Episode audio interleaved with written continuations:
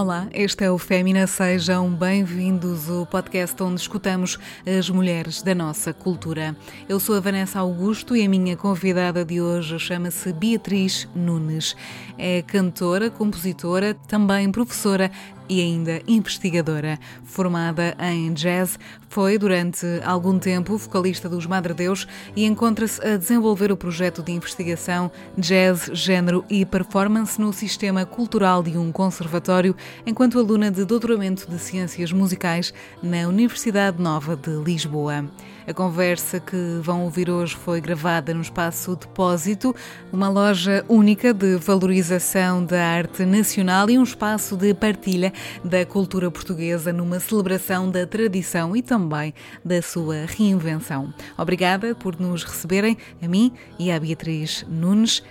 É precisamente com ela que começamos, com as suas palavras escolhidas para o arranque do Fémina de hoje.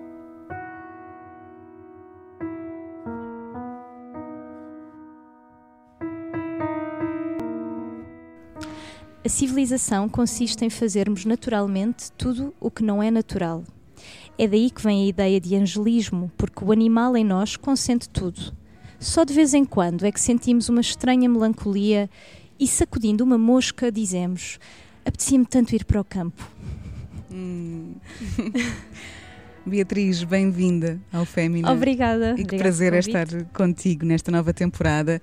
Antes de falarmos sobre estas palavras em particular, deixa-me dizer-te que, estamos também num, num sítio que te é muito familiar e especial. Estamos na loja Depósito, um espaço um, de valorização da criação, da nossa cultura, da memória também, daquilo que é a nossa história. Por isso acho que também é um sítio muito bonito para, para estarmos, no, no, fundo, juntas a conversar neste cantinho rodeada de, rodeadas de plantas. E estas palavras que trazes para o nosso início, curiosamente, não é? Parece que também nos puxam um bocadinho para este ambiente e são mesmo especiais porque eu confesso-te que também me identifico muito com este certo. Não sei se é o teu caso também, imagino que sim, por isso é que também os tenhas eh, escolhido. Será que este desejo de, de pureza absoluta um, vem precisamente por isto, por aprendermos necessariamente uh, a contribuir e a estar nesta civilização? Olha, antes de mais, obrigado pelo convite. De facto, é engraçado que este espaço também nos remete assim para uma ideia de, hum. de, de património, de, de qualquer coisa de, de, cultura dos antepassados, não é? de preservação. Uhum. E, e eu acho muito interessante este dualismo que, aliás, pois, como todos os dualismos, eu acho que são interessantes também de serem criticados e refletir para lá desses dualismos. Mas este dualismo a cultura, natureza, hum, não é? Hum, Civilização, sim. natureza. Eu, eu, eu, acho que é a coisa que me, que me despertou neste certo que eu li, da Lee. Já agora contextualizar que eu descobri este certo num post da, da compositora Angela da Ponte, e, que é minha amiga também, e já andei atrás do livro, o livro está esgotado. Mas chamou muita atenção porque acho que a Natalie pega aqui com muita ironia, com algum sentido de humor, nesta, nesta desconstrução entre a ideia do natural e, e, do civili, do, e, do civilizado e da cultura, não é? Quando, esta ideia de que, no fundo, a cultura, a civilização é aprender a fazer naturalmente o que Sim. não é natural. Pronto, hum. e, e, isto vai pegar depois muito também claro. com um tema que muito me é caro, não é? que são as questões, as questões de género, uh, estereótipos de género, papéis de género e, e uma série de ideias que nós temos. Um, até muitas vezes argumentadas de um ponto de vista da natureza, da biologia, é? e quando nós entendemos que na verdade há uma componente de enorme construção cultural, até civilizacional, ocidental, etc. Então eu acho muito, muito curiosa aqui esta, muito bem apanhada pela Natalie, essa, essa ideia, é não é? Da construção, do natural, do que o natural é construído também. Eu confesso-te que hum, descrever-te por poucas palavras para este início da nossa conversa me parece injusto, porque eh, sabendo e, e tendo conhecimento de tudo o que já fizeste e de tudo o que tens feito, merece mesmo uh, uma, uma apresentação como deve ser, por isso fiz, fiz aqui mais ou menos um resumo. Ah, bem, Não sei se me podes ir uh, orientando neste resumo, se estou a dizer bem, se estou a dizer mal. Não, confio mas confio em ti. Que... Começa assim. Nasceste no Barreiro é há 34 anos mais, acho eu. Está quase, tá? vai, okay. vai, vai ser. 33, vai 34, ser. eu, vai ser enfim, aqui esta margem. Um, Para além de cantora e de compositora, com o curso de canto na Escola de Música do Conservatório Nacional, tens também uma licenciatura em música, mais propriamente em jazz, uhum. correto? Estudaste ainda técnica vocal e composição com professoras e professores de referência na área do jazz, isto através de uma bolsa de estudos que recebeste para estudar nos Estados Unidos da América. Estás, estás a gostar? Sim, estou, estou a gostar muito. Estou vindo assim, dá, muito gosto. Mas eh, lá está, contextualizar que isso também foram, foram cursos de verão, não é? Foi certo, ok. Estou, estou a ir assim por pequenos saltos. É, mas okay. eu estou a gostar de ouvir. Mais tarde há uma nova bolsa para fazeres uh, em Nova York o curso de Circle Singing, é isto? Sim, sim, sim, eu estou fora, mas fui pesquisar e acho que já percebi. É isso, é, foi com o Bobby é. McFerrin e, e, mais professores incríveis. Nomes importantíssimos, referências uh, internacionais. Para além de tudo isto, temos também uh, a referência de te conhecermos, ou no meu caso, de te conhecer numa perspectiva um bocadinho mais pública, enquanto vocalista dos Madre Deus, ali num período específico no, no tempo, entre 2012 e 2015. Mas, e aqui também uh, falo, falo por mim, conheço-te enquanto autora de, de artigos uh, científicos e também enquanto professora de voz e canto jazz. Também acontece isso, é verdade. Para além de tudo isto, ainda há um mestrado em ensino de música e, um, e no momento presente um doutoramento em estudos musicais pela Universidade Nova de Lisboa onde estás a desenvolver um projeto de investigação que relaciona o jazz, os estudos de género e a performance no sistema cultural de um conservatório. É mais ou menos isto. É, é exatamente isso. exatamente isso. A primeira pergunta é: Beatriz Nunes tem tempos livres? Ah, tem, tem. e tu agora lembras-me uma, uma hum, amiga e colega que eu gosto muito, que é a Leonor Arnaud, também uhum. cantora, e, e, que também às vezes ela diz: Beatriz, o que é que é o teu tempo livre? Um, sim, sim, eu vejo séries, eu faço aquelas coisas que acho que toda a gente Lês faz, livros, não é? E bons não, livros. leio, leio, pronto, isso de facto os livros não tenho muito tempo para ler hum, às vezes há livros na lista, romances e isso que eu gostava de ler e, e acabo depois por não ter muito tempo, porque nos últimos epá, nos últimos anos tem sido muito só coisas mais dentro da minha área de estudo, uhum. sim, sim, ou, ou, coisas mais ensaísticas ou, ou mesmo uh, coisas de, de investigação. Mas uh, sim, eu, eu, passo também dias de pijama e Ai, acontece, sim, acontece. Não acontece, até porque nesta coisa do doutoramento há muitos dias de frustração que a pessoa não sabe o que é que. Enfim, que, eu, não, eu tenho só muito esta coisa de inspiração e esperar que a inspiração venha, não é bem isso. Mas há dias que a pessoa sente que não está a uhum. sair nada e fica frustrada, e portanto isso também também acontece o dia de hoje vou ver Netflix e, e faz e tenho que descansar. muito bem também a nossa claro, evidente, disposição evidente. e saúde física e, é verdade, e mental é verdade. também. Mas gosto muito do que faço. Eu também acho que, ou seja, o que explica é eu tenho a sorte de gostar muito de todas as coisas onde estou envolvida e, e de facto agora neste momento tenho essa esse privilégio de poder mesmo escolher hum. só estar associada a projetos que, que, me interessam muito, como a Orquestra Geração, o Hot Club, um, e então digamos que isso também facilita, facilita um bocado.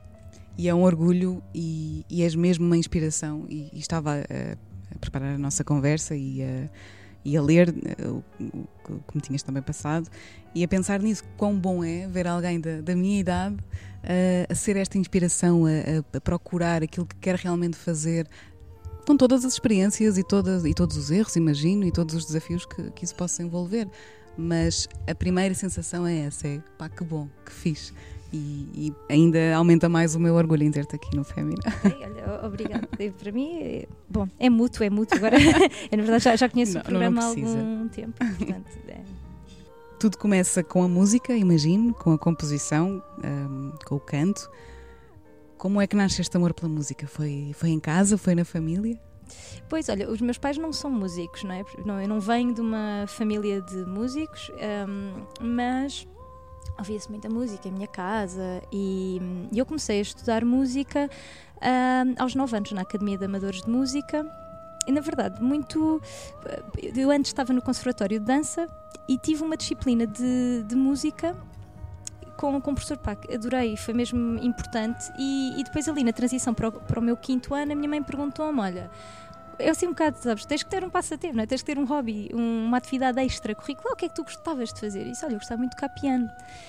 E pá, não, piano é muito caro, Beatriz. Que tal guitarra? Eu, ok, pode ser, já temos uma guitarra cá em casa. Pronto. E foi assim que eu fui estudar guitarra. Portanto, uhum. eu começo a estudar guitarra com 9 anos. E depois é na Academia de Amadores de Música que no coro, uh, com a mestrina Paula Coimbra, que pá, realmente percebo, gosto muito de cantar e, e então fica à espera ali do, até fazer 16 anos, que é a idade que tu podes, a idade mínima que precisas ter para, uhum, pelo menos okay. na altura era assim, para entrar no conservatório. Então assim foi. Lá fiz até aos 16 anos de guitarra e gostei bastante do que, do que aprendi também nesse contexto. E, e ou seja, foi um, foi um amor que, que se foi desenvolvendo. Que foi, foi alimentado. Que foi alimentado. Como todos os bons amores, não é? Lá Precisam está. de ser alimentados. Sim, e este é bastante, tem sido bastante duradouro. É, também porque vai se transformando um bocado. É? minha relação com a música um, foi, digamos, neste, neste momento, esta faceta agora da investigação, não é? Da, da etnomusicologia, hum. é, é, uma nova, é uma nova maneira de me posicionar em relação à música. Assim como foi a do ensino. Quando me tornei professora, também foi uma nova forma de olhar para a música. Assim como é uma diferente forma o posicionamento como intérprete. Não é? como performer ou como uhum. criadora e tudo isso acho que também vai acrescentando muitas hum, assim muitos prismas uhum. também na, na, minha relação com, com a música fica cada vez mais completa não é é, e, e sim, completa e, e, também vai, vai mostrando diferentes lados, sim. não é? É, sim. É bom, às vezes, ver por outro lado. Aprendemos coisas novas, sim. sim Sempre, sim, eu sou muito curiosa, portanto, também acho que isso me estimula. Já somos duas. Estava aqui a pensar que, que memórias é que terias desse, desses primeiros tempos uh, em que começaste a sentir a música como algo importante para ti e e a pensar que seria, lá está, um amor bom de alimentar. Tenho assim algumas memórias muito. Uh, eu tenho boa memória em geral, dizem-me. Uhum. tenho, tenho boa memória biográfica, pelo uhum. menos. E eu, eu nunca tive muita dificuldade em. Um, ocupar o espaço, digamos assim. Eu gosto, eu gosto da sensação de estar no, no palco, uh, sempre gostei bastante e assim uma memória mais antiga que tenho e que foi muito marcante foi uh, quando estava no coro infantil da Academia de Amadores de Música e fizemos os coros da, da Carmen de Bizet no São Carlos, isto em 2000 2000 ou 2001, já não tenho certeza, talvez 2000. Já foi muito tempo. Sim, vamos não fazer contas. Mas eu lembro-me, sabes, lembro-me tão bem do, do cheiro. Foi, 20, hum. foi 22 anos. Bom, não importa. Mas eu lembro-me do. Passou super rápido. Passou, mas... passou a correr, não é? E estava. Lembro-me do cheiro da, das madeiras, hum. sabes? E, e, todo aquele processo de ir, a, de ir às costureiras, fazer a roupa, hum. aquilo. Sabes, aquilo era uma coisa. Que eu gosto Especial. disto. Sim. Eu gosto desta coisa e gosto de entrar em palco e gosto. E, e na altura, era muito pequenina, devia ter 11 11 ou 12 anos. Uh, pá, mas aquilo marcou-me tanto que eu pensei, pá, eu gosto mesmo disto, de estar no palco, de cantar. Um, mas repara que eu não, nessa altura, e até bastante mais tarde, não tinha na ideia que ia fazê-lo profissionalmente. Era sim, uma coisa sim, sim. Enfim, que eu gostava muito de fazer, mas não sei até de que maneira ingênua, eu depois fui para pintura e fiz uhum. belas artes durante quatro anos, isto ainda antes de, de seguir a licenciatura em música. Portanto, não estava, sabes, não foi desde sempre sabia que ia ser cantora. Não, claro. não, foi, não foi bem assim.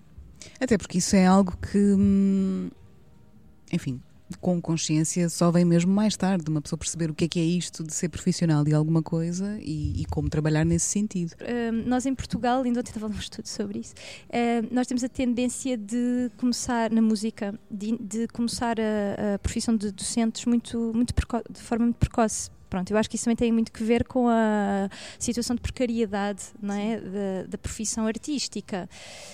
Um, e digamos que essa, esse lado da docência nos dá alguma estabilidade. Eu comecei a dar aulas cedo, portanto, eu comecei a dar aulas provavelmente no meu primeiro ano da Superior de Música, no meu primeiro ano da licenciatura, que coincide com esse nesse ano também começo a fazer regularmente concertos para bebés e digamos Uau. que essa é a minha primeira experiência profissional ali por volta de 2009 2010 que foi mesmo importante, porque foi, foi que eu percebi que podia tirar uhum. rendimento. Isto no Sim, sentido claro, do, claro. do, que é que é profissionalização, não é? Da pois. ideia de que tu podes retirar rendimento da tua atividade, claro. enfim, artística, for, naquele uhum. caso artística. artística.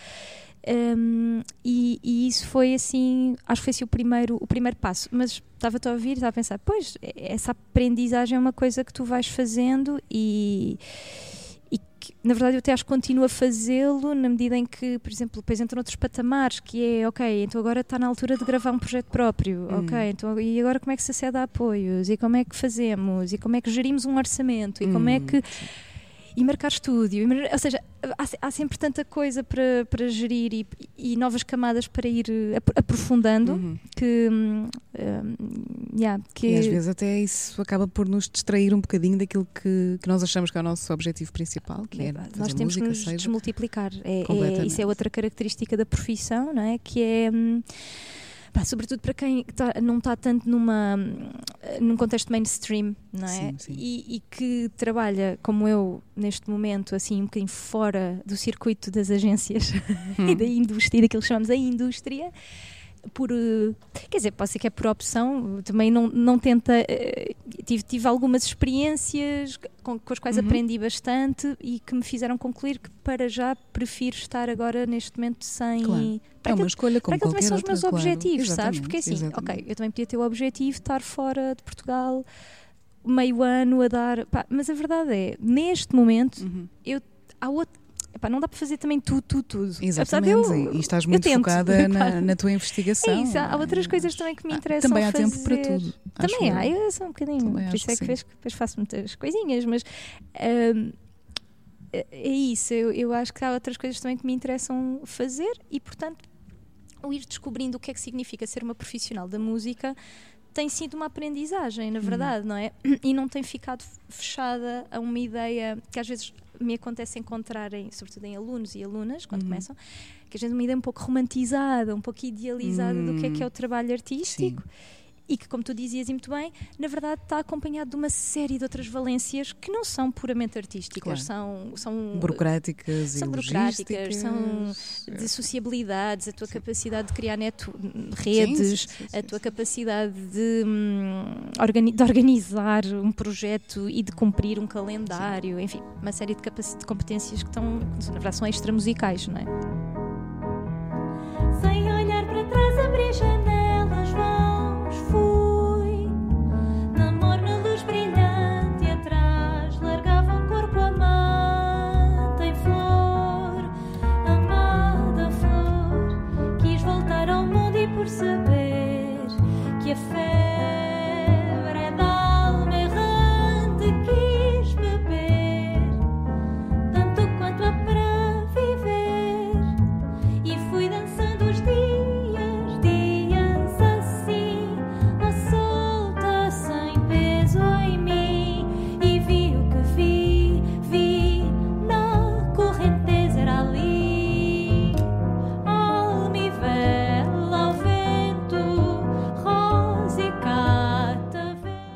Que te fascina no jazz, Beatriz? O que é que o que é que o género tem, neste caso o género musical, Exato, género musical. que te faz vibrar? Olha, é engraçado porque eu comecei a estudar jazz uh, um pouco como. Acho que não, não sou um caso isolado e tenho percebido isso também ao longo do meu trabalho agora de campo no doutoramento. Eu estava um pouco decepcionada com a música clássica. Isto era o que eu achava na altura. Agora vejo que o que eu estava decepcionada era com o ensino da música clássica. Eu estava bastante decepcionada e, e na, na, medida em que não existe outra oferta de, especial, de ensino de música especializado, não é? um ensino especializado de música para além da música de tradição erudita e do jazz, é?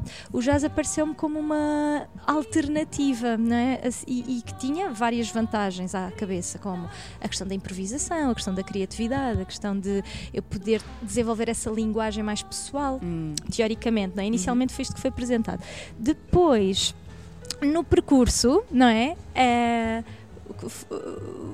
percebi que também esta, esta minha ideia era um bocadinho romantizada, também um bocadinho idealizada, não é?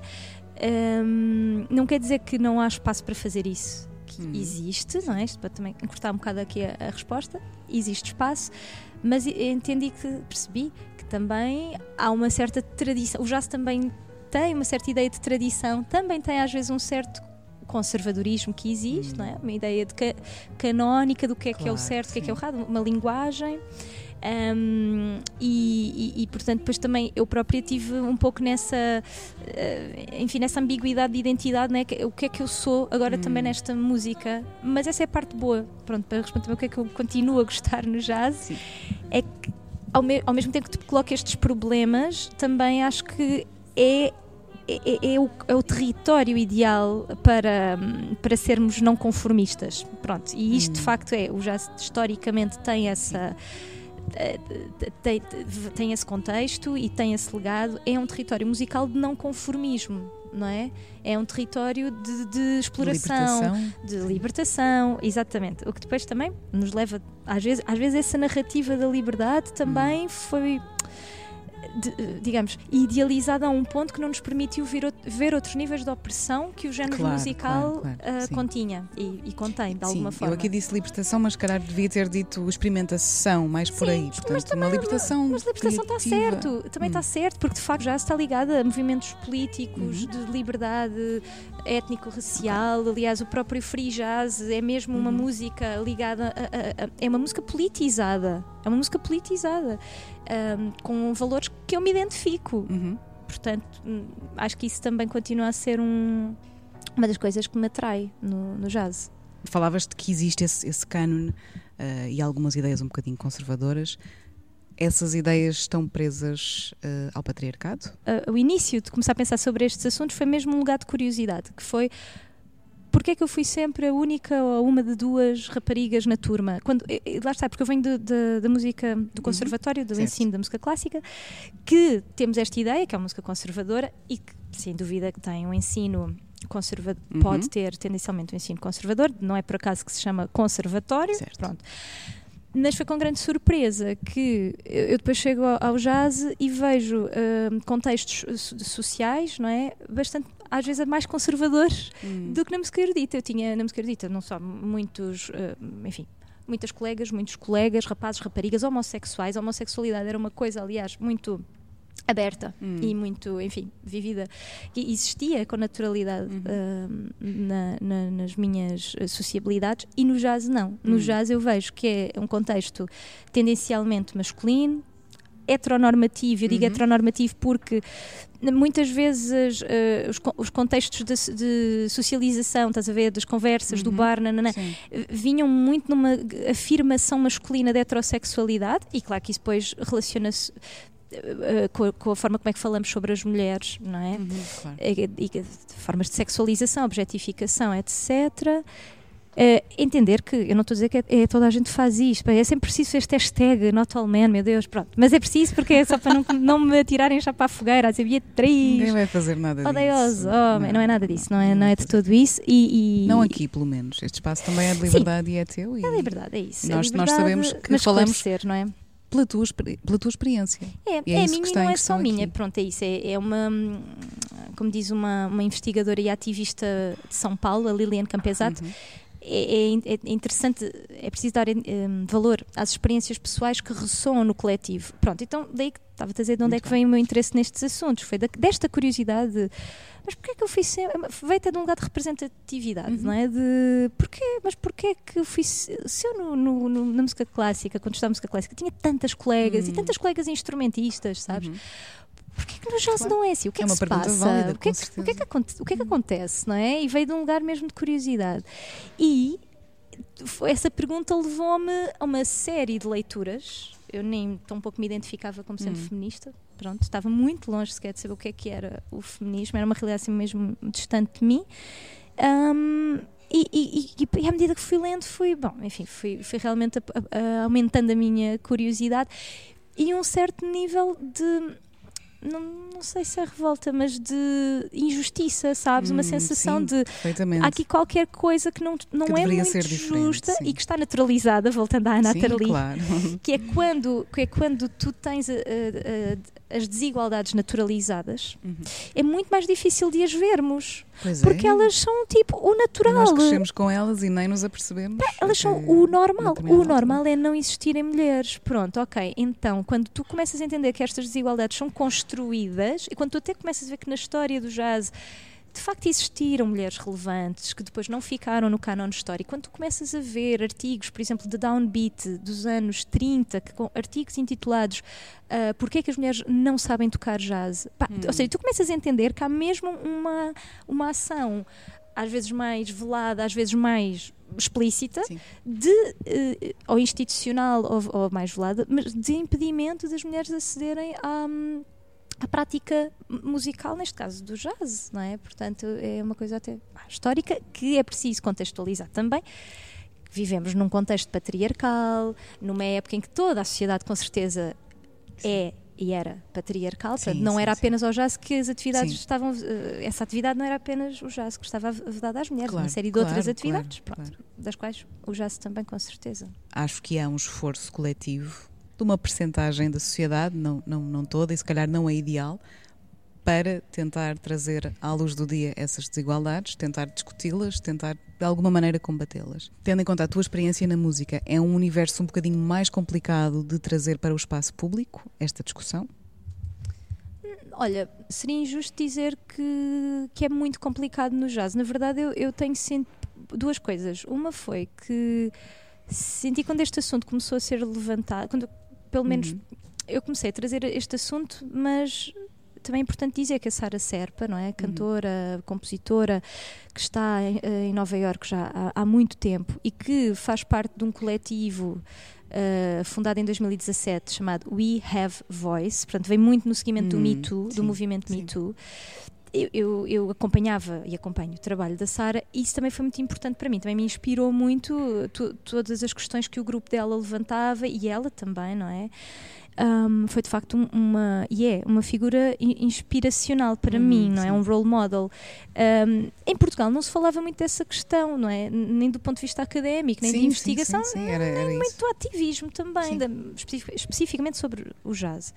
E quando começa a, esse assunto é trazido um, inicialmente, eu lembro-me que em 2018 a Joana Machado, também cantora de jazz, faz um post no Facebook, faz um desabafo no seu hum. Facebook a dizer farta de homens que só programam homens. Hum eu, eu já estava a começar a estudar este assunto Sim. de uma forma, tipo, não nada pública, para mim, o meu mestradozinho e tal. E, e, muito atenta a estes assuntos. Ela faz este post e este post recebe, tu viral, não estás não é? a perceber.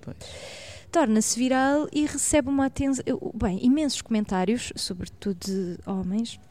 Hum. Agora estou a dizer isto, tenho medo que alguns vão lá apagar os seus comentários. Vou só dizer aqui, polemicamente, que eu, eu já fiz print screen a todos desculpem, é verdade. Bem, não, é porque eu, eu acho que aquilo um dia dará um artigo fantástico. E para, tu és investigadora para pensarmos. Direito, é, é, é só no. Também, é? Sim, é de, uma, é de uma perspectiva de ativismo, obviamente, e de, e de, investigação.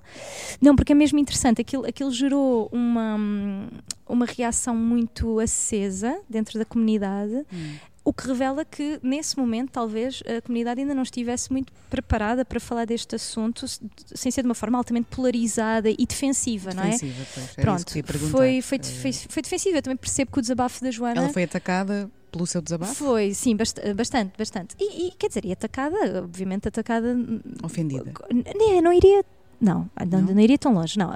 Foi mais encontrar muitos argumentos têm também. Eu acho que há ali argumentos dos homens que são muito interessantes de pegar, por dizer, não, Joana, tu na verdade és uma privilegiada, porque hum. tu tocas imenso, hum. eu é que gostava de estar a tocar e não toco nada. Okay. Para entender que estas questões também do privilégio interceptam com muitas, hum. muitos fatores, não é? Muitos fatores. Dizendo isto, eu também tenho noção que sou muito privilegiada em muitas uhum. dimensões de, claro. da minha identidade e da minha vida pronto, as coisas não são assim tão. Sim, há vários tons de cinza. Há vários tons, há um espectro, não é? Certo. Exatamente. E, e portanto, acho que no, no, momento inicial o assunto veio com alguma hum, polémica, mas pronto, é natural que as redes sociais não são também o ambiente ideal para este tipo de debate. Não, são um campo de batalha. São é? campos é? de batalha, uhum. as coisas polarizam-se muito e, e não realmente não é, não é um espaço ideal, mas a verdade é que senti muito interesse também de muitas pessoas, uh, e era isso que eu ia dizer, dois fatores aqui. Por um lado, pessoas em lugares de poder maioritariamente homens, hum. que acharam este assunto relevante, interessante, que inclusivamente querem estar mais atentos a questões de programação, que convida, sim, é verdade, sabes? E que vieram, vieram falar comigo e disseram: Gostava de falar contigo sobre esta questão das mulheres. Dei-me conta que não há mulheres na minha orquestra. o que é que eu posso fazer? Ou nessa altura? Não, talvez dá. Estava aqui a lembrar-me do, do assunto Paredes de Cora, que foi também bastante polémico. O assunto Paredes de Cora foi polémico, sim. O assunto Paredes de Cora foi, foi lá está. Um...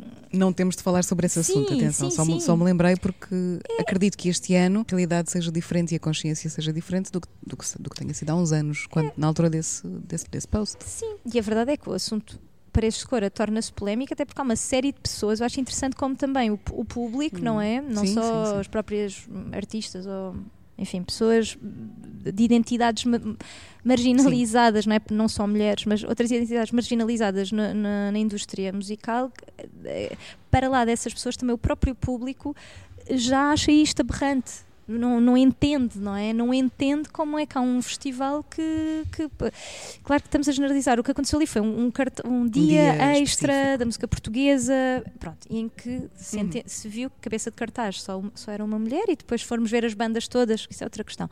A maioria das bandas depois não é composta por instrumentistas mulheres, não é? Uhum, claro.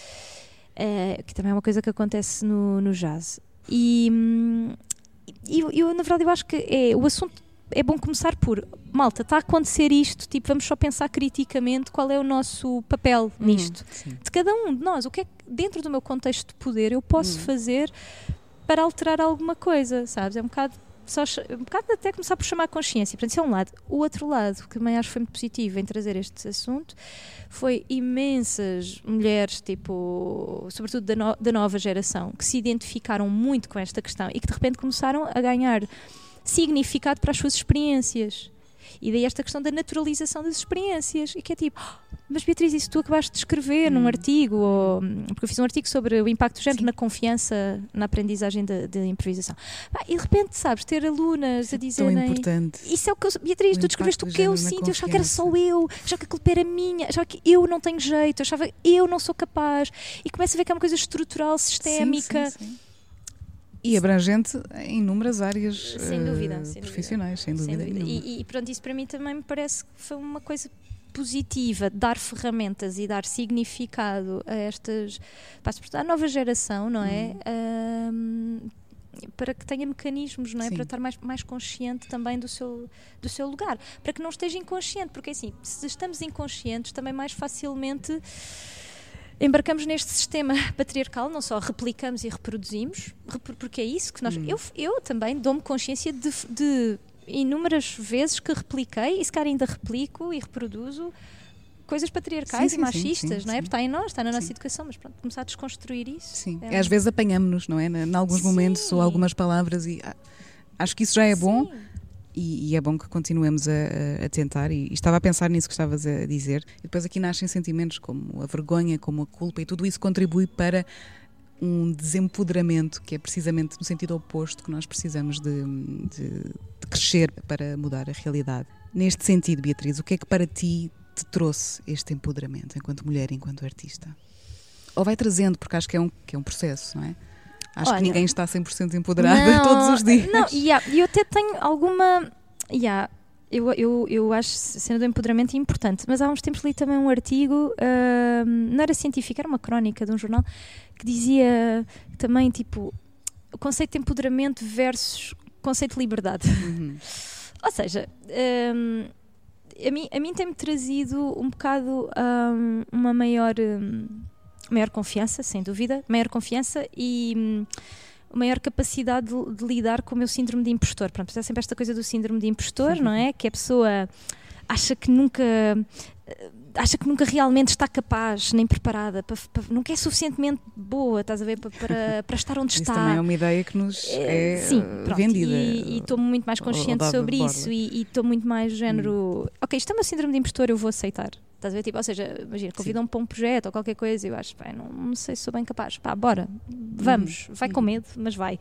Sim, não, claro. tipo, e, e, e, tenho pensado mesmo para mim, por exemplo, a mesma questão de gravar discos não é? e escrever música. Alta insegurança sobre isso, hum. sabes? Alta, muita insegurança, muito pensamento de no início, sobretudo, a minha música nunca vai ser tão boa. Comparar, ou seja, fazer comparações completamente estapafúrdias. Tipo, a minha música nunca vai ser tão boa como a do Chico Buarque. Ah, que parvoíce! Tipo, que parvoíce de pensamento, sabe?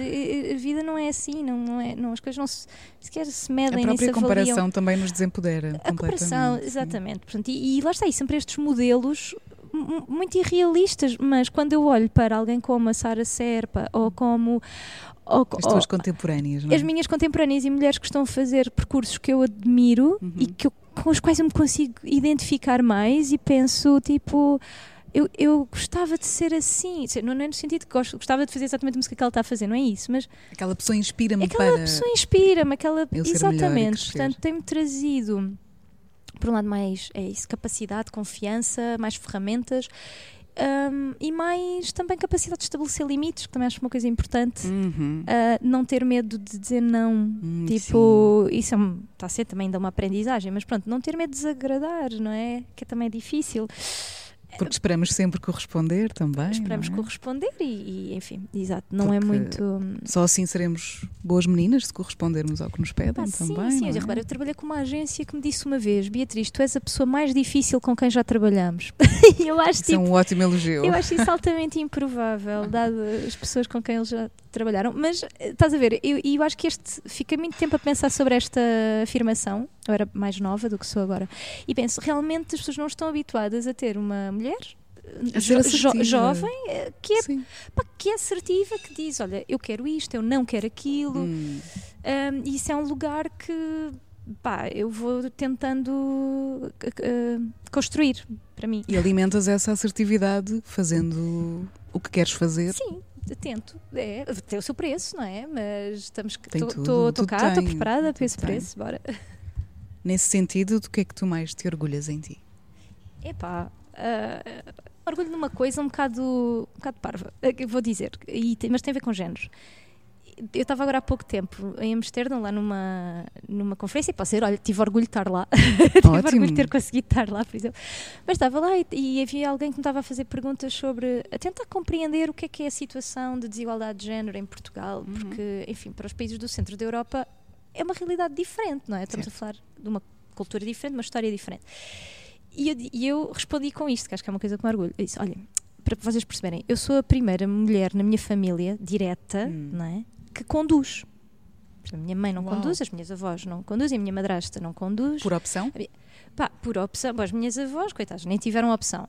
E a minha mãe e a minha madrasta, bom, se calhar vou fazer aqui uma relação um bocado pessoal, mas acho que por questões de insegurança. Porque conduzir não é uma coisa que as mulheres. Ou seja, não é uma coisa supostamente É naquela mais seguro época. ir ao lado de alguém que sabe o que está a Exatamente. fazer. E eu acho que esta coisa do conduzir é uma coisa que eu me orgulho, porque eu também tive muito medo de aprender a conduzir, mas hoje em dia tenho muito orgulho. E acho que é um Ai, pouco simbólico esta coisa do É conduzir, mesmo. porque é, é tu controlares o teu, pá, o teu tempo, é tu controlares a, a maneira como te deslocas, é, é realmente uma coisa empoderadora.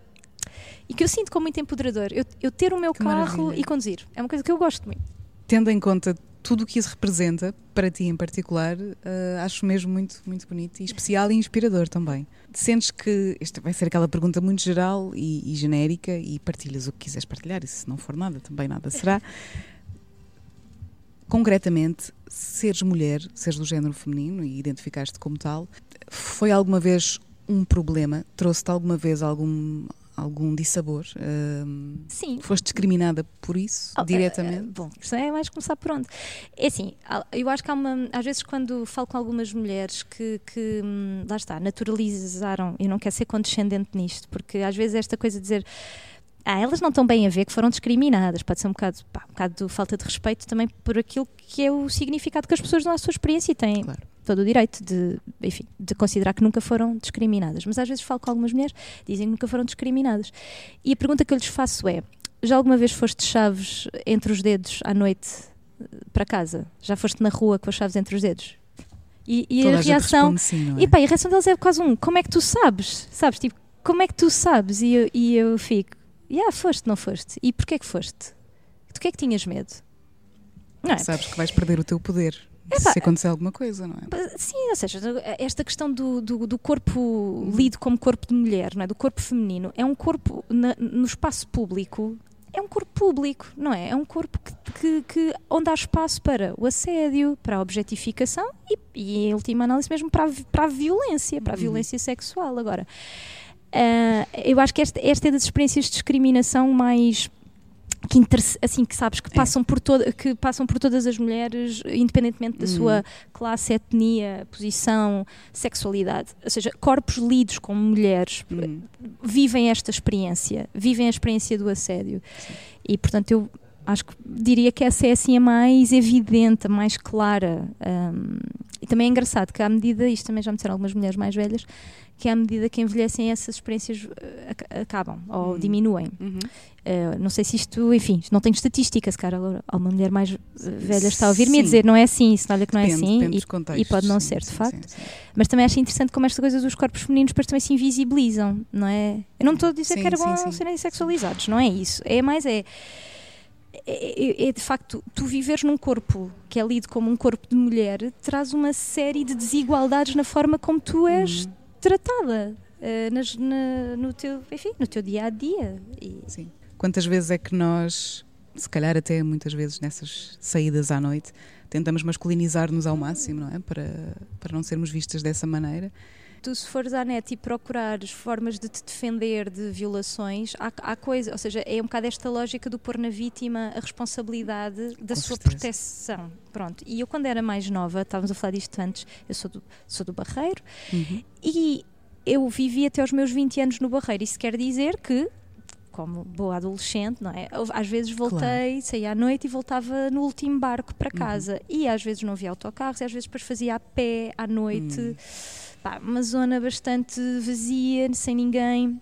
Bem, eu lembro-me nessa altura dar por mim com muito medo da questão uhum. da violação. Era assim uma uhum. coisa que, que, me ocupava o, o, assim, o pensamento, quase uma coisa meio de paranoia. E lembro-me dar por mim investigar, tipo, o que fazer para. Uhum. E uma coisa que eu vi era cortar o cabelo. Pá, mas olha-me isto, cortar o cabelo, ter o cabelo curto é uma coisa que uh, dificulta que te agarrem pelo cabelo. E andar de rabo de cavalo é muito perigoso, porque rabo de cavalo. Pá, e depois, claro, é o que Mas isso ainda te assusta mais, quer dizer, ficas mais em Rabo de cavalo, muito perigoso, porque podem te imobilizar agarrando hum, o rabo de cavalo. Isso Pá, já portanto, tinha ouvido também. Uh, mas este tipo, o facto de tu viveres com este tipo de pensamento já revela que tu não, não és livre, não é? Pronto, e entendendo que. Epá, enfim, com todos outros privilégios que eu tenho, não, não estou a negar isso, mas o facto de tu, por teres um corpo feminino, teres que pensar neste tipo de coisa hum. só por saíres à noite. E agora voltando um bocadinho à questão da música, eu fui à ESMAI a fazer também uma outra conferência este ano. e as miúdas, as alunas, contaram-me uma experiência que por acaso não, não me teria ocorrido, porque eu depois entro no jazz um bocadinho mais, mais velha, mais tarde. Então elas diziam que às vezes não iam às jam sessions, que são à hum. noite, num bar, que uhum. até é um uhum. bar mais longe da faculdade, porque se não tivessem companhia claro. para voltar para casa, era perigoso. Elas sentiam que era perigoso. Claro. E deixavam sim, de ir sim, às sim. jams por causa uhum. disso.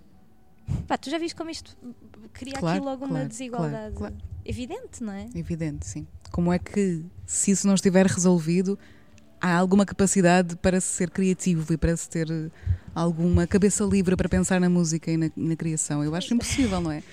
Uh, vamos, à, vamos à psicologia e às necessidades básicas e, e, se a nossa segurança e se o nosso corpo não está seguro, nada mais está. Muitos sóis e luas irão nascer, mais ondas na praia rebentar, já não tem sentido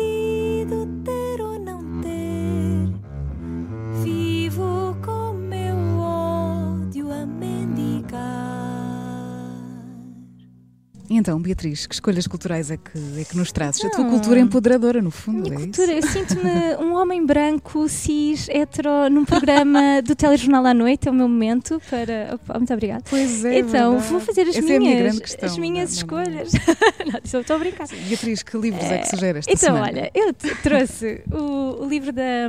Eu trouxe, não, infelizmente não está aqui comigo, mas recomendo o livro da Patrícia Lino, que se chama Kit de Sobrevivência do Descobridor Português. No Mundo Anticolonial. Porque é um livro com muito sentido de humor, muita ironia.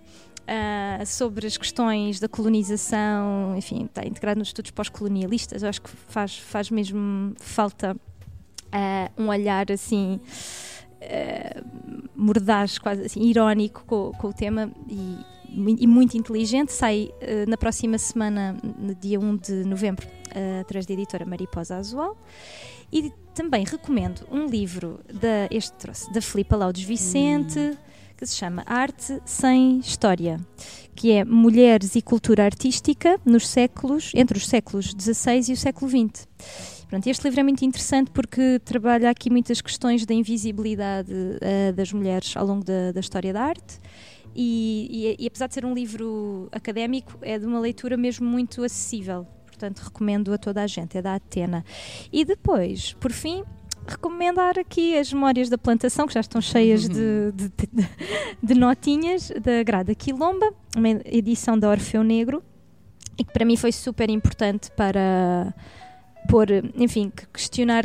Um, o, mesmo a própria ideia de conhecimento dominante, conhecimento hegemónico, a, a Grada Quilomba, Quilomba tem aqui uma frase incrível que é não há conhecimento neutro, nem há conhecimento universal, há conhecimento dominante. Portanto, esta ideia de que o lugar de fala e a perspectiva de onde construímos o conhecimento influencia o próprio conhecimento é muito, é muito interessante e, e vale, vale, vale muito a pena. Também está na minha mesa de cabeceira. É. Depois tens aqui vários discos que, discos. que também uh, te empoderam. Olha, e, sim. E adorei-os todos. Uh. Pronto, os discos eu quis escolher aqui discos que são uh, lançamentos recentes e, e recomendo então da Amélia Mujo, uhum, Amélias. Amélias. Vá, porque está mesmo muito muito especial. Eu, eu tava, hoje estava a ouvir novamente. É linda Amélia. E ah, é mesmo muito lindo. Ouçam, por favor.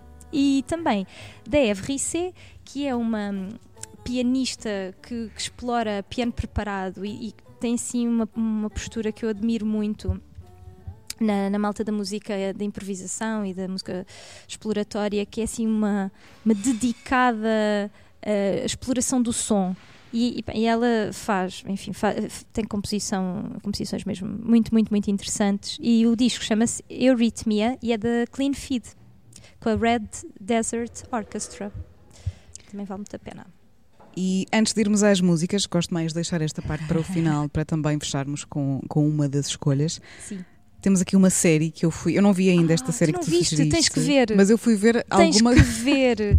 eu, eu fui ver ontem o, o trailer e, E aquilo pareceu-me. é incrível. Assim, uma meta-cena. É meta-cena. É meta-cena. É assim. Conta-nos mais sobre esta sou, série, Eu The não sou Rehearsal. uma pessoa de séries. Aviso já. Não sou. Eu sou aquela pessoa que gosta de ver o Breaking Bad e vê o Breaking Bad uma vez por ano. Pronto, é isso. Fica aí. Mas este ano apareceu uma série Pois. Que da HBO, do, eu tenho que ver, porque é The Rehearsal? The Rehearsal do Nathan Fielder. E hum, é, é muito difícil explicar o que Frita é que assim é. um bocadinho o nosso cérebro, mas é- parece frita. bom. Ah, mas é, é, é um bocadinho a ideia de. eh, O que eu acho muito interessante é que ele cruza entre a reality TV Aham. e, E o um- documentário e. Uma simulação uma de... simulação da realidade, a ideia de tu podes experimentar a realidade tre- treinando-a em situações semelhantes àquelas para as quais te queres preparar. E só que, a cena, só que é uma produção enorme em que ele consegue reconstruir eh, enfim, casas de sonho de pessoas e, e bares e, e- e- bem, é- é- vejam, é muito difícil assim, explicar, muito, mas muito fora, eu não sei se calhar não estou a fazer um pitch nada bom e vocês tipo, não percebi Tem, nada tem o que é que é. ver. hum, Vejam, vejam o trailer. Yeah. Aproveito para vos dizer que vamos também deixar eh, as referências culturais, eh, aliás, as referências e os links das eh, su- sugestões culturais da Beatriz aqui na, na descrição do episódio, portanto podem depois aceder facilmente eh, aos links. Para o Canções. final, canções, todas elas também Canções. muito inspiradoras. É, aqui as canções, o critério foi mais aquele que, hum, que tu me Uhum. disseste, que era assim, canções que eram especiais para mim. Claro, claro. Eu recomendo-as, mas mais no sentido que eu gosto destas canções. Podem ser especiais para outras pessoas também. Eu acho que são, e serão com certeza, porque são, são canções eh, muito bonitas. Então, esta do Everything is in Everything Line. is é in só Line, linda. da, da Sharon Nova, tu conhecias, da My Brightest, Brightest Diamond. Diamond, sim, Pronto, gosto é muito. muito lindo e acompanhou-me assim numa fase de vida também de grande revolução, aí sim, revolução de vida. E, e portanto, para além de ser uma música muito bonita, tinha essa. muito bonita nos arranjos, não é? É, E, e a voz. na voz, tudo. E tinha também a própria letra um significado assim de. As coisas vão se resolver, Everything is in Line. as coisas vão se alinhar, teve alinhamento. Confia. Confia, confia. E depois recomendei aqui uma canção do, chamada Jacintos, do Uhum. trio Perceli, que é o, o- um trio que tem a Fuente Santa Mendes, cantora, contrabaixista, sul-americana, o José Soares, que é um saxofonista português, e o Alistair Payne, trompetista. Este trio é, é, é muito interessante, era um trio que eu gostava que, aliás, ele já esteve cá, já tiveram cá em Portugal, tiveram no Mate agora há, há umas semanas. Eu infelizmente ainda não os consegui ver, porque calha sempre em dias que eu não, não tenho hipótese de, de, de ir ver. Mas esta música em particular, os Jac- Jacintos, é mesmo assim Hum. uma das mais. É daquelas que eu recomendaria para, para irem ouvir, para E bem. conhecer este trio. E depois, por fim, uma música que eu gosto muito. Ah, não, tinha, tinha mais outra, assim para Ah, fora da caixa. Rosalia, uma não é? Rosalia, que é para. Que é para a gente sentir o verdadeiro empoderamento. Ali é que é, Rosalia é empoderamento. Então, é assim, recomendo aqui também o Saoko, porque eu gosto muito da Rosalia. Acho que a Rosalia tem ali uma pinta mesmo incrível e que é uma, uma tipa que vem do flamenco Uhum. e que pá, canta muitíssimo bem e depois faz uma carreira no mainstream, Uhum. mas que acho que lá está, sem perder nunca uma identidade Sim. transgressiva. E a querer e- sempre dar um passo Sim, mais à frente. sim, porque muito, aquilo não muito é- vanguardista. Muito vanguardista, aquilo não é óbvio, aquilo não é, é Não é, não é. Mainstream, mas Sim, aquilo sim. é sofisticado. Verdade. Verdade. Ok, isto para para dizer que há mainstream sofisticado, pois sim. Com e a. Rosalia, com certeza, é uma, Mais uma vez, protagonista. disso. Desconstruir as caixinhas. Sim, sim, sim. Gosto muito. E também, se calhar, outra pessoa do seu tempo, transgressiva, quem sabe, é o Hum. Henry Purcell. e aqui sugiro o O Solitude, que é uma, pá, uma música assim mesmo linda. É- é- eu gosto muito da versão das Birds in a Wire. Hum. Ouçam. Porque é- eu, vou, eu sugiro essa, essa versão. Não é uma versão tão canónica, não é, não é uma Hum. versão eh, da Ok. tradição erudita. É uma versão mais até pop, Uhum. e que eu acho engraçado também esta abordagem da música, eh, da música antiga ou da música erudita, que são canções, não é? Mas com uma abordagem mais contemporânea. Acho interessante também. Que bom. Muito obrigada, Obrigada, Beatriz eu. Nunes, por estares no Fémina, por fazeres parte desta nossa comunidade. Muito obrigado. E, E- sim, um orgulho. Fico muito feliz. Muito obrigada por tudo o que também eh, trouxeste a este episódio, por tudo o que nos ensinaste e nos relembraste. E mais uma vez agradecemos também aqui ao Espaço Depósito que nos acolheu para esta gravação. E tudo de bom, Beatriz. Estamos juntas. Muito obrigada. Come sit next to me and tell me what you saw. Six blackbirds flying north, icicles dropping from the rooftops.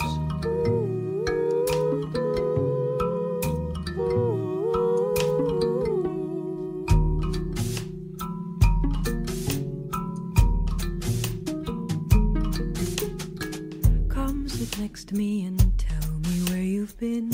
You seem a little out of breath. I